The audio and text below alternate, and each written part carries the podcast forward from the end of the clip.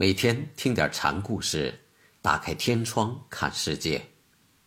禅宗登陆一节，今天给大家讲菏泽神会禅师的故事。《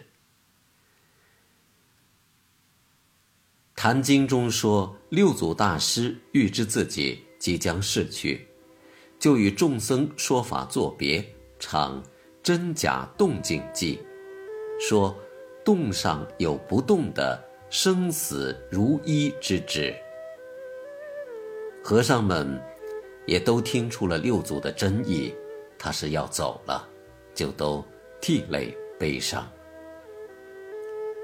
唯有一位和尚不动亦不悲，这个人就是神会和尚。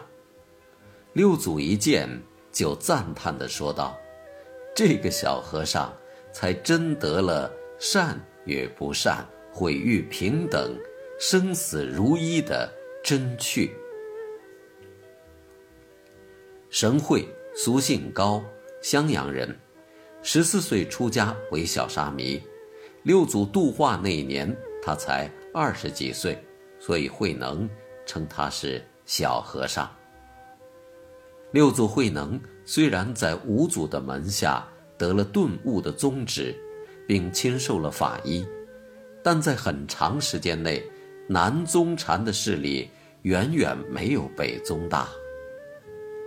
神秀出师之后，在北至松洛一带开法，又受皇帝延请入西京说法。当时五祖的门下如老安、法如等人，也都在北方分头弘教，并受到了皇室礼遇。西入长安，所以五祖门下的主力在经络一带大盛起来。神秀和尚竟有两京法主、三地门师的盛誉。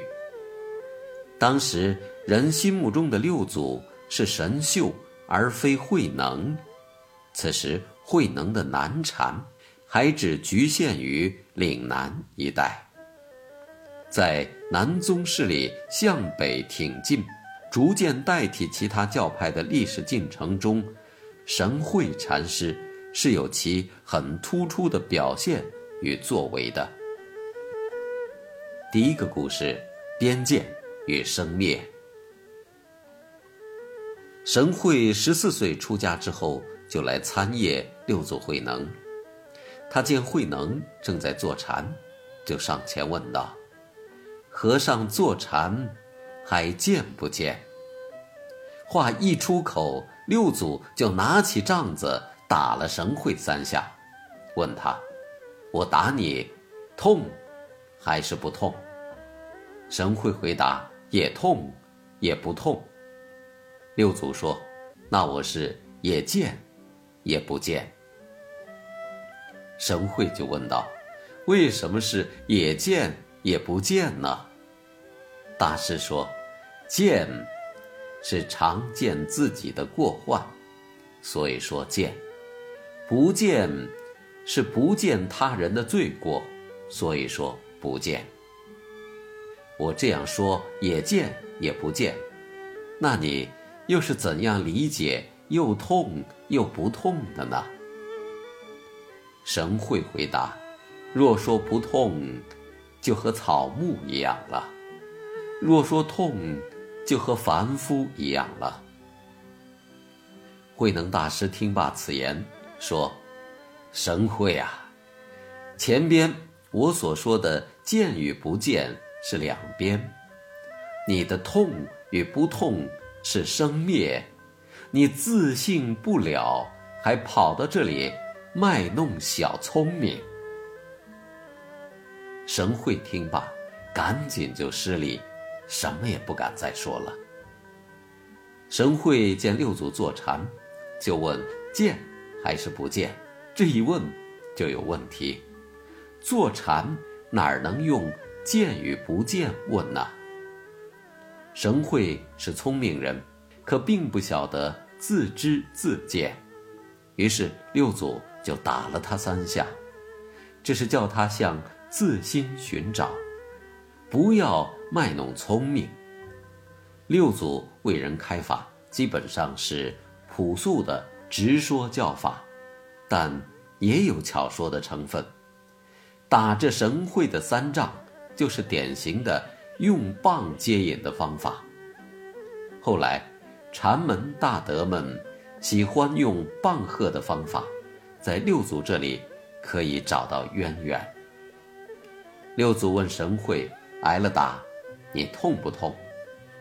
这是在问他悟了没有，问人的念头在痛的作用下断过没有。不想神会说出痛也不痛的话，他还在用聪明解说痛与不痛的关系。于是六祖就也将错就错，说自己见也不见。这是在勘察对方的家底，看看他。不开悟的根子，神会当然不知，他被牵着走。等神会把自己不悟的根子亮出来了，六祖就正面点出了他的错处。他高叫了一声：“神会！”这也是用鹤的典范。六祖说：“见与不见是边见，边见就是片面之见，见己见人。”都是有所择取的见，因而是片面的。言下之意，还有不片面能见之性。所以说，边见当中正含着正见正觉。痛与不痛，属五蕴中的受蕴范围，由因缘具具而定，所以是生灭法。六祖为神会。剖明了这一点，神会受到点拨，所以再也不敢作弄了。自此，神会随曹溪大师日日参禅，长进很快。